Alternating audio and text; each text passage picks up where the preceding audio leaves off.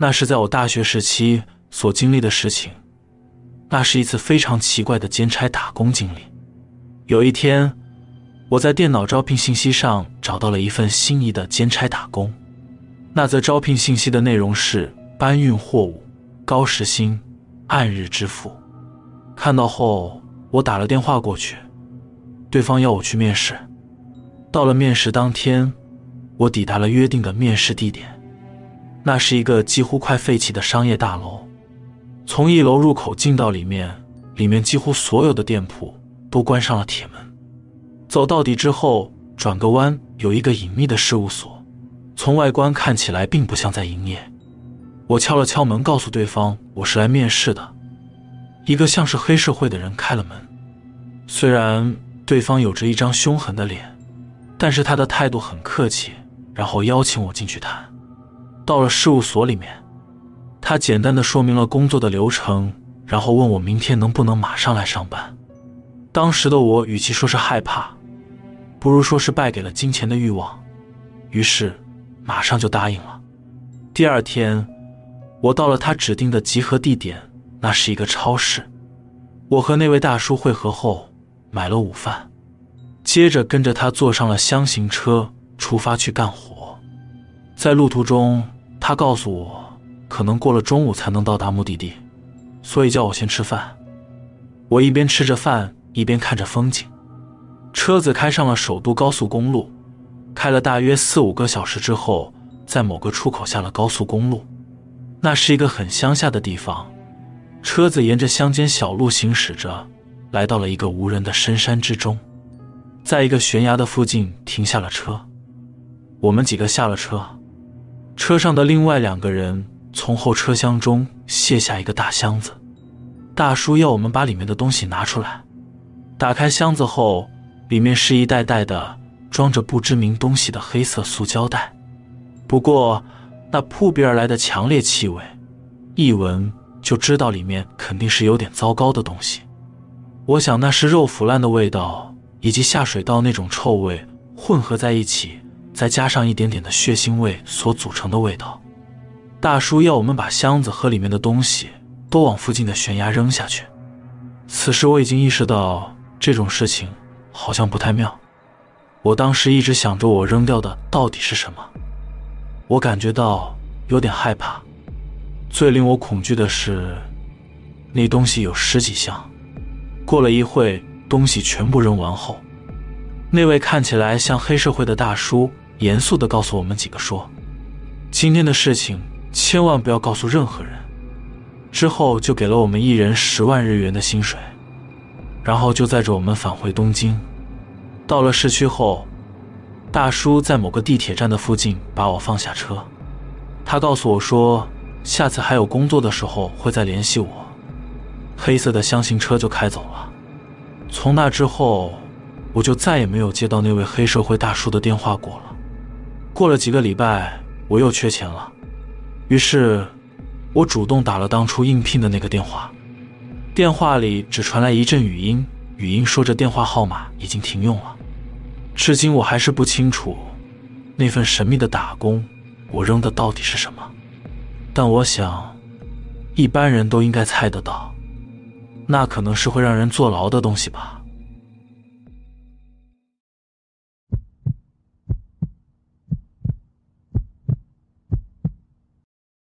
最近很想离职，但是我遇到了些许的麻烦。首先，这个兼职的内容我不能说的太详细，因为讲出来可能会给很多人添麻烦。虽然是有点灰色地带的工作，但是我要先说，这并不是犯罪的打工。世界上有很多灰色地带的工作，我的兼职就是其中之一。这种灰色的工作我已经干了十多年。成了兼职领头的存在，但最近我真的想辞掉这种奇怪的工作。不过，我因为看到那些离职员工的状况感到害怕，所以做不到。刚开始做这个兼职的时候，我的部门里有两位前辈，一个是正式员工，是位年近五十的男性，而另一个则是步入老年的七十多岁的爷爷。虽说是打工。但我努力地向这两个人学习，很快就学会了工作。有一天，五十多岁的前辈被叫到社长办公室，被宣布解雇。当时被解雇的他情绪激动，从社长办公室传来两个人的怒吼声，内容也听得很清楚。他的工资和其他正式员工差不多，技术水平却很低，只能做和打工一样的工作。公司希望他早点走人，这也是没办法的，因为我以低廉的工资被雇佣，从一开始就被雇佣为代替他的。他在总经理办公室里承认自己没有能力，却苦苦哀求说：“如果被炒鱿鱼就没饭吃了，请不要炒他鱿鱼。”但最终他还是被炒鱿鱼了。没过多久，他自我了断的消息就在员工之间传开了，我有点坐立不安。因为我觉得他被炒鱿鱼完全是我的责任。又过了一段日子后，这次是七十多岁的老爷爷也被炒鱿鱼了，结果就变成我一个人得把两个人的工作一起做完了。对公司来说，一个人的工资就能做两个人的工作，真是帮了大忙。过了一段时间后，我听其他员工说，这位老爷爷也去世了，好像是病死的。后来。公司经营的很顺利，国内经济也恢复了。公司决定再雇一个兼职，这次是一个女性，她身材有点胖，什么也不会，而且又很笨拙，经常受伤。最后，她辞去了工作。后来传来了她死于交通事故的消息，据说是在过人行道的时候被闯红灯的车撞了。她一边看手机，一边过马路。在深夜之中被急速的车子给撞了，直到早上才被人发现。我当时听到消息，觉得他还这么年轻，有点可怜，但又想起他在工作上注意力不够，经常受伤。没想到一个不小心，命运就变成这样了。接下来公司又派了一位新入职的正式女职员当我的部下，虽然我是兼职打工，但能力出众。新入社的员工中。会把那些表现不好的孩子安排在我的手下，让那些人从最基础的部分开始重新培训。作为新职员进入公司，却被安排在打工兼职的我手下工作。他的态度没有干劲，而且性格固执，对我这个前辈的建议也是很反抗。但是有一天，也许是因为以这种懒散的态度工作，他的指尖受了伤，我赶紧帮他。处理伤口，消毒后给他贴上绷带。从那以后，他的态度突然变了，开始会对我撒娇。他在工作上也变得很听话，这让我很是欣慰。但不到一年，他就被炒鱿鱼了。说到底，他虽然作为正式员工被雇佣，但工作技能的水平总是无法提高，只能做兼职员工的工作。我听他说。他回到老家做了别的工作，但是过一阵子后传来了他因为工作上的事故去世的消息。我想到曾经对我撒娇的可爱女孩死了，我受到了很大的打击。此时我才渐渐意识到，离开这份工作的人下场好像都不是太好啊。接下来公司又雇佣了一个和我一样是来做兼职打工的男性。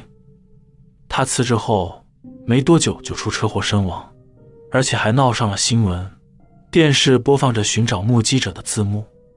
然后又是两个新入职的员工，一男一女，在我手下工作。男的长得很帅，女的长得很可爱。很快的，他们两个就陷入了爱情漩涡，情投意合的结了婚。他们后来辞职搬到了乡下，婚礼刚办完没多久。两人就因为新居发生火灾去世在火场里了。虽然我做这份工作已经有十年了，但是在这段期间，我所接触到的七个人都因为辞职或是离开公司没多久就去世了。这到底是怎么回事呢？是公司被诅咒了，还是有其他原因呢？我完全没有头绪。不过，我最近也浮现了不想再做这份工作的念头。这阵子也尝试去面试了其他工作，有些很棒的大手公司也有意愿雇佣我，但是我一想到辞职之后可能就会遭遇到不好的事情而死亡，我真的不知道该怎么办才好。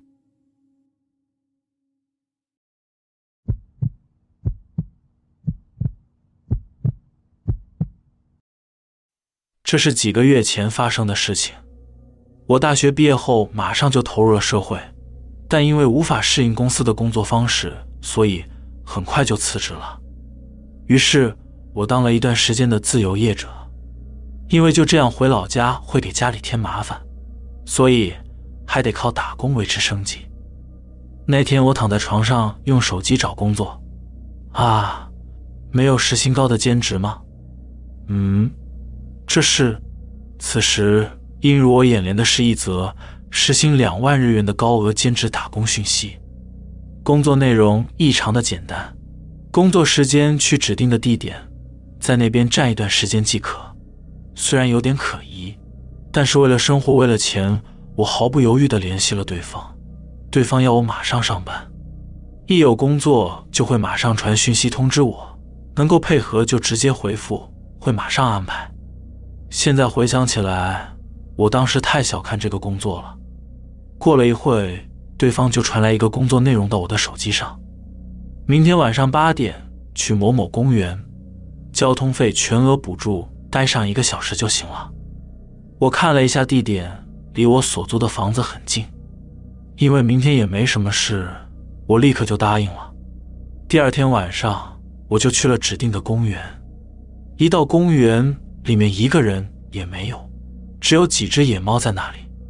公园路灯也少得可怜。我心里想着。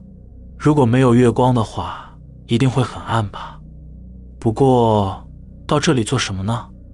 等一下会有人来这里和我接头吗？我带着疑惑，然后按照工作内容的指示，站在公园里的铜像前。反正只要有手机，一个小时很快就过去了。就这样，我站在那里玩着手机，时间慢慢的流逝。晚上在这种无人的公园里，虽然……打游戏可以打发时间，但还是有些不安的环视四周。我想着，怎么还没人来呢？这工作到底是干嘛？站在这边一个小时就能拿到两万，肯定是有什么原因吧。我一边思考，一边继续玩游戏消磨时间。就在离规定的时间剩下大约十五分钟左右的时候，我看到一个女人从公园入口处往我这边走了过来。那个女人穿着朴素的运动衫，看她的样子就消瘦的很恶心。我当时以为她是打工的人，期待着等等可以领到钱。那女人慢慢走到我面前，我对着那女人说：“啊，我是那个打工的人。”和她打了招呼后，他一言不发，没有反应。我觉得有点怪异，然后观察着对方的样子。女人走到我身边。然后他用气音喃喃的在我耳边说着什么，我听不清楚。接着女人就这样离开了。我对她喊着：“等一下，你说什么？”那女人完全没有理我，就这样走掉了。我虽然不明白她的意思，但约定好的打工时间已经达到了，所以我就这样回去了。在回家的路上，我一直对打工的内容毫无头绪。这到底是什么打工呢？算了，不想去想了。到了家中后，我躺在床上，银行简讯传来通知，打工的钱入账了。我看着手机，觉得很不可思议，没想到钱来的那么轻松，然后就迷迷糊糊的睡着了。接下来开始发生了可怕的异常事情。我张开眼睛，发现自己站在那个公园里，时间是半夜。而且那个女人站在稍微远的地方瞪着我看着。对于这种突如其来的情况，我看着四周和那女人感到不知所措。在黑暗中，我仔细看了看那个女人，我发现那个女人手里好像拿着什么东西，那是一个闪闪发光的锐利物体，是一把菜刀。突然，那女人大声笑了起来，然后她一边大笑，一边拿着菜刀朝我冲了过来。女人的笑声实在令人毛骨悚然，回荡在整个公园里。我看到这种莫名其妙的情况，开始逃跑。那女人虽然穿着高跟鞋，但是跑得很快，很快的我就被追上了。然后随着一声闷响，那把菜刀插进了我的背上，我大叫了一声，被痛得厉害，跳了起来。突然我发现，原来是一场梦。我整个人全身被汗给浸得湿透，躺在床上。我单纯的以为只是自己对于那奇怪的兼职打工的疑惑，所以才导致做了那个讨厌的梦。之后我就起身去洗了个澡。当我在浴室脱掉衣服后，我从镜子里看到自己后背的地方真的有类似被刀砍过的痕迹，但是伤口没有出血，看起来像是已经愈合的状态。我开始害怕了起来，可是对于这种无法解释的状况却无能为力。在那之后的一段时间里，我每天都做着同样的梦，每次睡着后都会梦见自己去了同一个公园，后背被刺了一刀。因为每天都是同样的情况，我开始害怕睡觉了，于是开始喝着提神饮料，想办法让自己在进入梦之前就醒来。最后。我整个人身体消瘦了下来，身体也垮了，每天神经兮兮的，也不敢出门。直到有一天，我精神快达到极限的时候，母亲打来了电话。我想着，自从开始一个人生活后，家里几乎都不太打电话来的，怎么突然打电话来了呢？我接起电话，听到母亲的声音后，顿时间，我从精神崩溃边缘感受到一股安心感。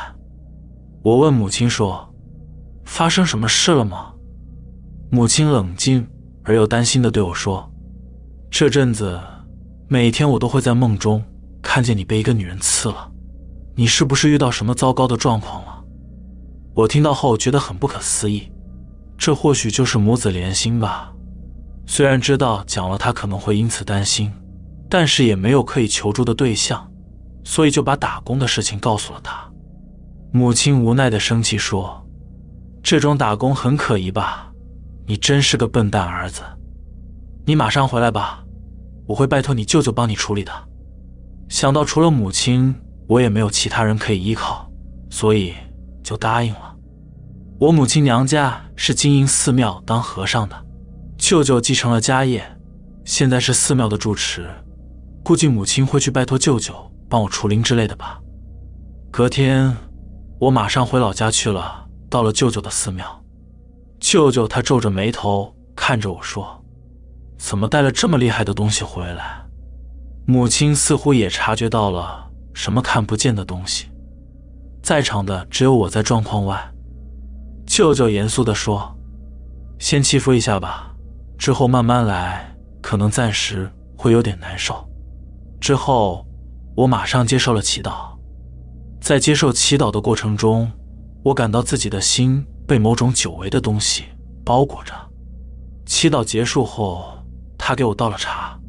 我问了一直想问的问题：“那个，我身上是沾了什么吗？”舅舅含含糊糊的回答说：“那是所谓的诅咒。那家伙不是在你耳边说了些什么话吗？”听他这么一说，我马上想起来，我在公园时，那女人走了过来。他在我耳边小声说了些什么，在这里我就不把那些东西念出来，以免波及到你们。但我记得，那是一句像咒语一样的话。舅舅告诉我说，我被诅咒了。虽然我不相信有诅咒这种东西，但我确实遭遇了不可思议的情形。我不知道该如何理解。这时，舅舅向我说明了情况。我们应该庆幸这不是什么很强力的诅咒。这年头有一种行业是专门帮人下诅咒的工作，估计他们应该是在试验诅咒的效力，找人练习试试看而已。我听到后不知道该说些什么。我想着，所以那个打工是诅咒测试员吗？难怪只要站着就能得到两万日元的报酬。接着舅舅交给我一个符。他要我把符放在枕头里睡，这样诅咒会回到对方身上。只要诅咒回去反噬对方，对方会受到更大的痛苦，后面的日子就不会再影响到我了。我还是第一次知道，实际上诅咒是真的有用的。虽然无法理解，但想到事情已经解决了，就放心了。神奇的是，从那之后我就真的没事了，也没再做过那个梦了。后来我在网络上查了一下，在日本诅咒并不算犯罪，所以确实有人这么做，也有一帮人专门帮别人下咒。自从发生这件事情之后，我就再也不敢乱找工作了。可疑的高薪打工。真的很危险。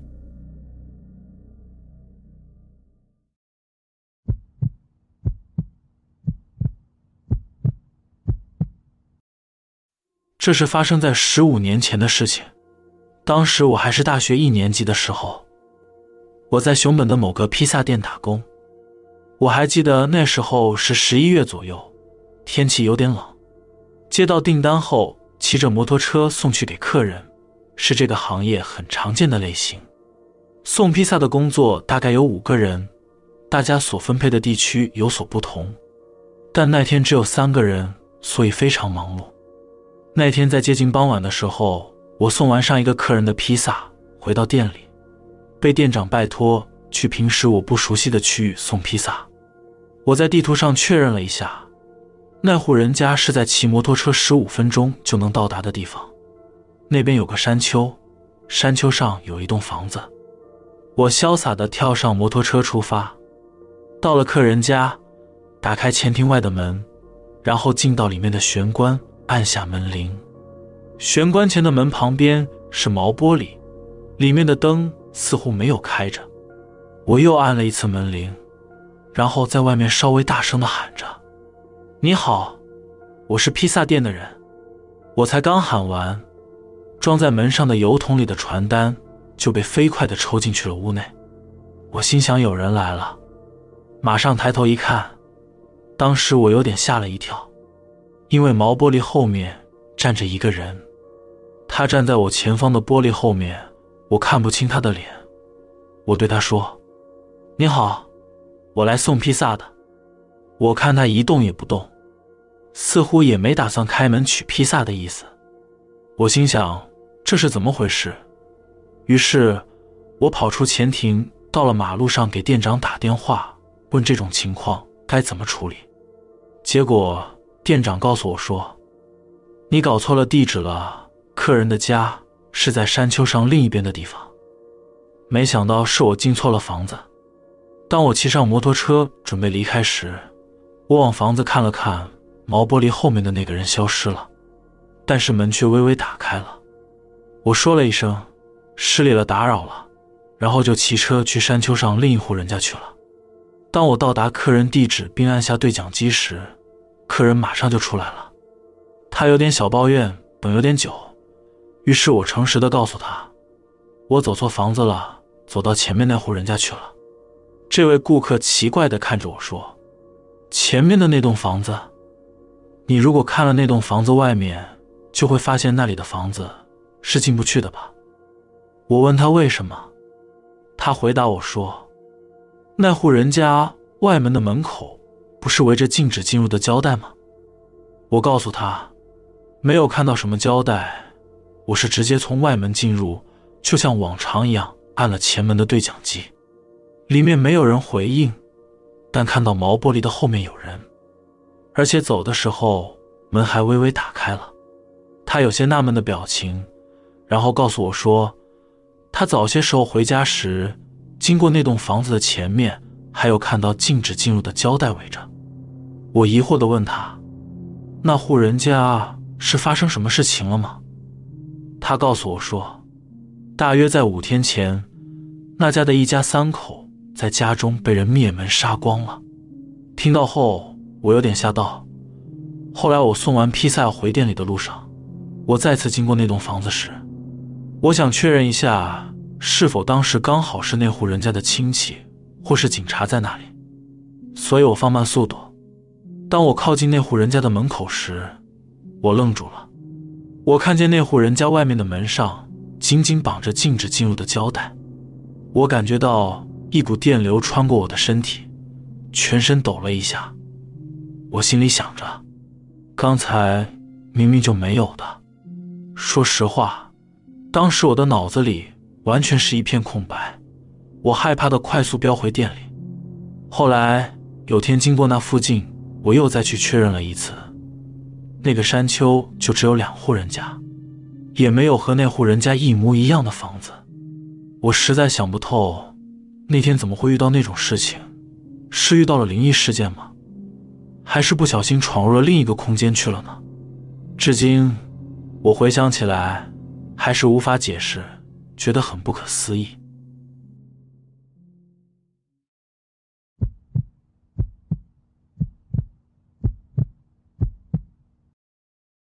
这是我在大学时代经历过的真实的恐怖故事。从那以后，虽然已经过去了十多年，但是当时感到的脊背发凉的恐惧，至今都无法忘记。当时我在爱媛县的一家录影带出租店打工，那是一家位于郊外的大型店铺，设有宽敞的停车场，周末会有很多学生和家庭前来光顾。接待客人和卖场管理等工作很忙很辛苦，但是对于喜欢电影的我来说，那里是理想的职场。不过，营业时充满音乐和人们的店内，在闭店后，气氛总是会发生了翻天覆地的变化。在没有人的通道，即使开着日光灯也很昏暗。架子后面好像有什么异样的东西在那里一样。有多年打工经历的前辈说。有几次店内只剩自己一个人的时候，看到店里有人影，以为店里还有客人，他慌忙的追了上去后，那个人影在眼前像烟雾一样消失的无影无踪。没有灵异体验的我，虽然没有遇过幽灵，但偶尔也是遇过奇怪的事情，像是有几次发现店内某个角落传来声响，走过去确认后，并没有人。类似这样的经验也是常有的。休息时间，我们几个员工经常聊的话题都会围绕在店里发生的恐怖故事。大家内心都觉得这家店很奇怪，只是大家的身体并没有因此而不舒服，或是发生不吉利的事情。所以，虽然感到恐惧和恶心，但还是像平常一样做着各自的工作。某天，一个下着雨的夜晚。那是一个淅淅沥沥下着雨的闷热夏夜。我平时都是骑自行车去录影带店上班，不过只要是下雨天，我的母亲就会开车接送我。顺便说一下，虽然母亲有灵异体质，但是我尽量不把打工时遇到的恐怖故事告诉她，因为这个兼职打工通常都会到深夜才下班，对我来说时薪方面也很有吸引力。为了不让母亲担心。所以我都会装作若无其事的样子，每天努力打工。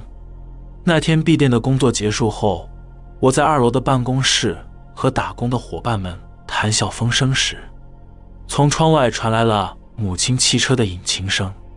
大半夜的让她来接我，我心里很不好意思，但我还是从窗户向坐在驾驶座上的母亲挥手示意，然后急急忙忙地往楼下走去。为了到达母亲等待的停车场，我必须从办公室旁边的楼梯下去，通过一个厨房，那是一个只有紧急照明灯、没有其他灯光的地方。接着再走向员工专用的出口出去。说实在话，比起有神秘声响的无人店内，我反而更不喜欢经过那个厨房，因为每当我经过那里的时候，就感觉好像被无数看不见的手抓住一样。脚步变得很沉重，那感觉就是明明离出口只有几公尺的距离，但却很难到达。每次都会有一种离出口非常遥远的错觉。我走到了厨房，在黑暗之中，只有出口门上的紧急照明灯亮着，整个空间散发出一股诡异阴森的气氛。我想着母亲就在那扇门的另一边等着我，我把视线固定在前方。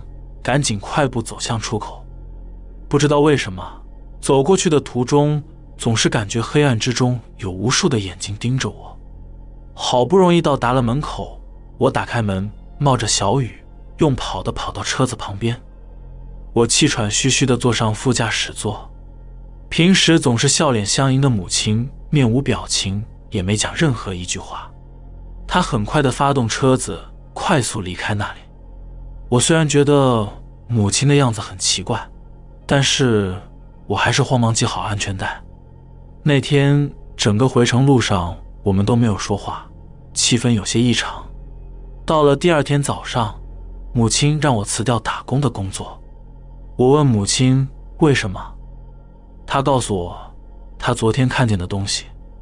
昨天她把车停在停车场，向二楼办公室的我挥手时，母亲看见了一堆穿着白色和服的人们。他们站在我背后，每个人都带着呆滞的眼神，而且目不转睛地盯着他。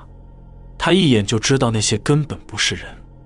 而且，当我在一楼开门出来时，母亲看见门内密密麻麻。无数只白色的手在蠕动着，似乎想拉我进去一样。他看到后吓坏了，因为数量真的很惊人，门缝内塞得满满的。听了母亲所说的事情后，我整个人脊背发凉。之后，我也听从母亲的建议，辞掉了那份打工。隔了很久以后，我才从那边当地的朋友那里打听到，那家店铺的土地很久很久以前。原本是个墓地，那时我才明白，难怪在那家店打工时，经常会遭遇到无法解释的事情。